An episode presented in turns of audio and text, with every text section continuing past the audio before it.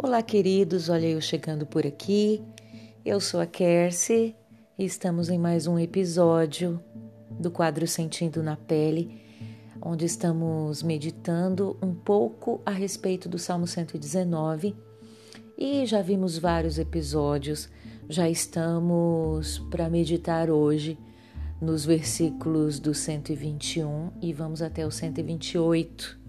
E eu espero que você tenha conseguido acompanhar os outros episódios, se não corre que dá tempo de você parar um pouquinho do seu tempo e meditar um pouquinho nesses salmos que nos ajuda, nos incentiva muito a fazermos como se fosse uma oração para que venhamos a amar, ter muito mais apreço pela palavra. Então vamos lá. Tenho vivido com justiça e retidão. Não me abandones nas mãos dos meus opressores. Garante o bem-estar do teu servo. Não permitas que os arrogantes me oprimam. Os meus olhos fraquejam, aguardando a tua salvação e o cumprimento da tua justiça. Trata o teu servo conforme o teu amor leal e ensina-me os teus decretos. Sou teu servo, dá-me discernimento para compreender os teus testemunhos. Já é tempo de agir, Senhor, pois a tua lei está sendo desrespeitada. Eu amo os teus mandamentos mais do que o ouro, mais do que o ouro puro. Por isso considero justos os teus preceitos e odeio todo o caminho de falsidade. e vamos lá nessas reações já impactantes do nosso salmista.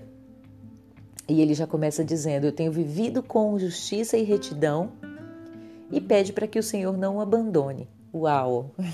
Como ele faz uma, uma autoavaliação é, interessante, porque ele diz que ele tem vivido com justiça e com retidão. E ele não quer que o Senhor o abandone nas mãos daqueles que o têm oprimido. Eu vou, vou seguir um pouquinho porque ele ele está bem murmurento nesse, nesses versículos. Ele fala: garante meu bem-estar, garante o bem-estar do teu servo e não permitas que os arrogantes me oprimam. Aí ele fala que os olhos dele é, deram uma fraquejada enquanto ele estava aguardando a salvação e o cumprimento da justiça. Então, aí ele continua insistindo: trata teu servo conforme o teu amor leal e ensina-me os teus decretos. Mas ele continua: sou teu servo, dá-me discernimento para compreender os teus testemunhos, porque já é tempo do Senhor agir, Senhor, pois a tua lei está sendo desrespeitada. Eu que amo os teus mandamentos mais que o ouro e mais do que o ouro puro.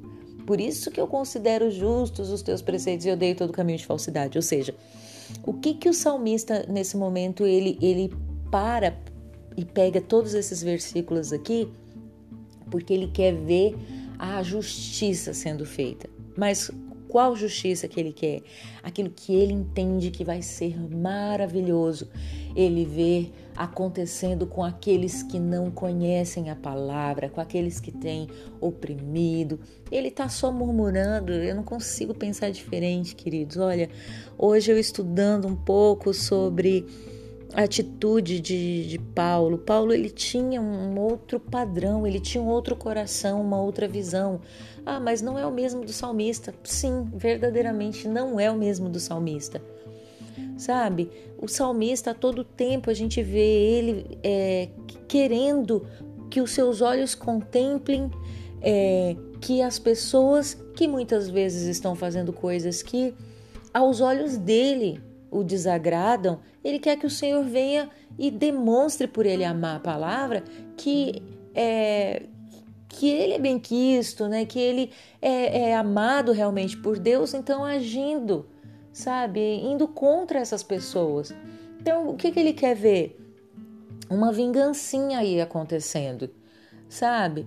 E ao mesmo tempo que nós paramos para analisar as nossas vidas nos dias de hoje, isso vai totalmente contra até mesmo as nossas petições. Nós não podemos agir dessa forma. É, não, não há como olhar para isso aqui e ver de que forma que eu não posso agir. Ah, mas olha, você está falando do salmista, queridos.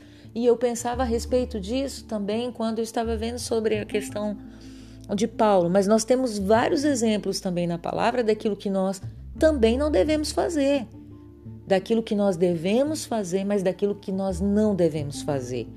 Da mesma forma com que nós temos Davi como um referencial de homem segundo o coração de Deus, nós vemos Davi é, cometendo vários delitos que vão contra né, os princípios do nosso Deus. Vários.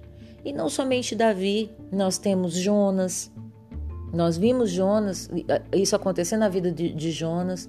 Nós vimos acontecer não só na vida de profetas, mas também na vida de reis. Então, são vários exemplos que nós temos do que não fazer o próprio Pedro. Se a gente for acompanhar ali o temperamento dele, daquilo que ele fazia, a forma com que ele agia, a gente vê a forma com que nós não devemos agir. Então, o salmista também nos dá essa clareza, embora ele tenha amor. Querido, é, queridos, né, é, é o nosso jeito também. Por mais que nós tenhamos amor no nosso Deus, amemos a palavra, mas quantas vezes nós não estamos como esse salmista, né? querendo ver justiça terrena, é, da mesma forma com que aquelas pessoas queriam Cristo, Cristo reinando nessa terra, fazendo justiça nessa terra, e sendo que não é assim.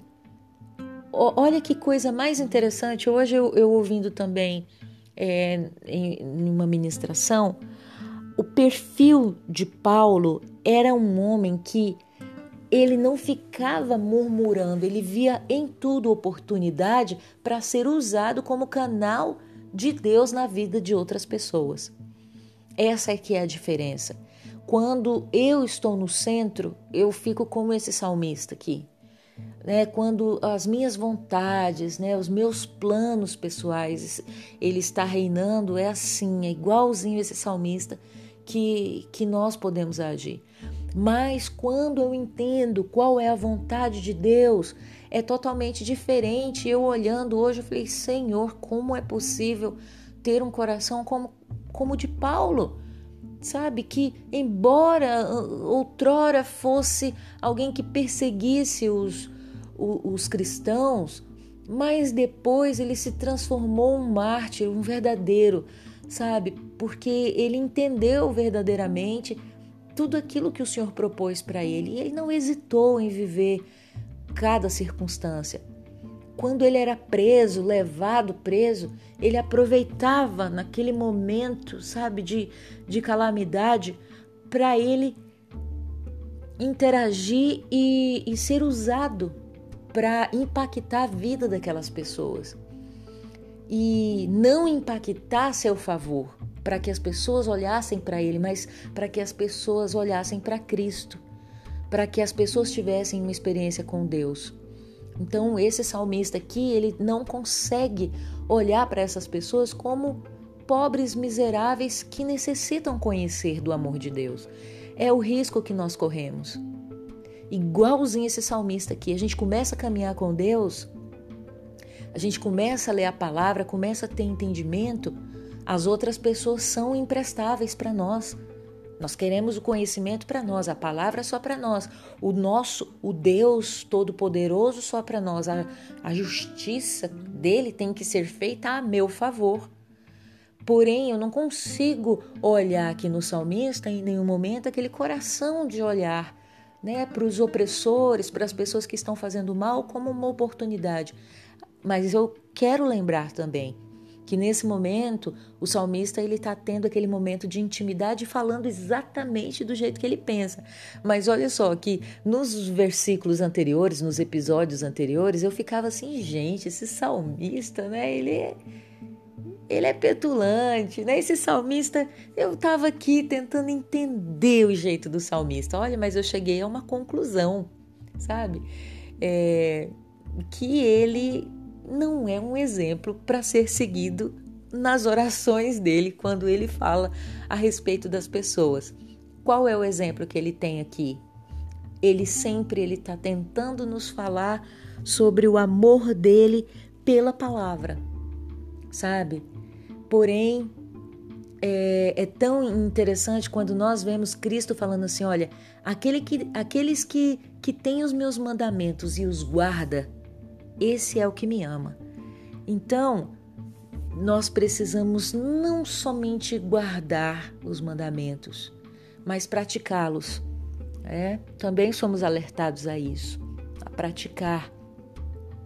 Então, é isso que eu queria compartilhar. Hoje não, não vou me estender muito, né? porque realmente nesse, em todos esses versos aqui, o salmista estava tomado aqui realmente por todo o seu senso de justiça terreno, né? Ele queria ver isso acontecendo e ele mostra todo o tempo para o Senhor o quanto que ele ama a palavra e por isso ele precisava ver o Senhor agir. Você acha que Deus não vai agir quando nós necessitarmos? A não ser que quando que o Senhor não vai agir? Se estiver dentro do propósito, do plano dele. Mas ainda assim ele estará agindo. Talvez ele não vai estar agindo como eu quero. Um exemplo, quando a minha mãe faleceu, é, como pessoas que, que amam o Senhor, que dedicaram as suas vidas é, na obra do Senhor, em ganhar almas, seria tão justo o Senhor é, nos ouvir. Esse é o primeiro pensamento que vem, sabe? Não, peraí, nós precisamos colocar a nossa fé em ação. É isso que está faltando. Então vamos lá, vamos agir com fé. Mas o Senhor respondeu totalmente diferente das nossas petições. Só para vocês compreenderem no meu íntimo, no fundo, eu queria que minha mãe pelo menos tivesse a oportunidade do tratamento. Olha que egoísmo! Um tratamento extremamente doloroso, aonde eu sei dos medos, dos pavores, do quanto aquilo era era difícil para ela. Uma agulhada era muito difícil e eu vivi, eu acompanhei isso passo a passo, era muito difícil para ela. Então, é um egoísmo. Deus sabe o que é melhor para mim. Deus sabe o que é melhor para você. Então, nós precisamos depositar totalmente a nossa confiança no Todo-Poderoso, se ele não responde à oração do jeito que eu quero, sabe, isso não quer dizer que ele não me ama.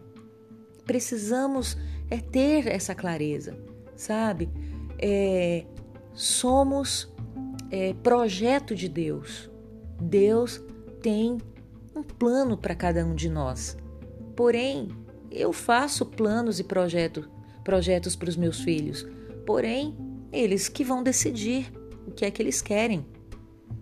Talvez eles vão vir até mim e vão me perguntar, mas talvez não. Talvez eles vão decidir por eles mesmos. E Deus assim também age conosco. Porém, se eles vierem se aconselhar, geralmente nós fazemos exatamente como Deus faz, lá em Deuteronômio 28, quando ele diz assim: Olha, escolham a bênção, não a maldição. É isso que eu coloco aí, ó, diante de vocês: a bênção e a maldição. Mas eu, olha, escolham a bênção.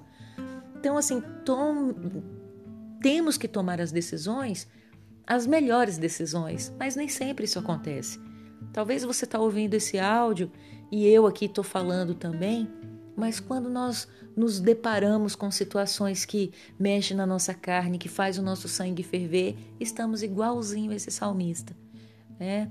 Porém, é importante nós pensarmos um pouco a respeito disso.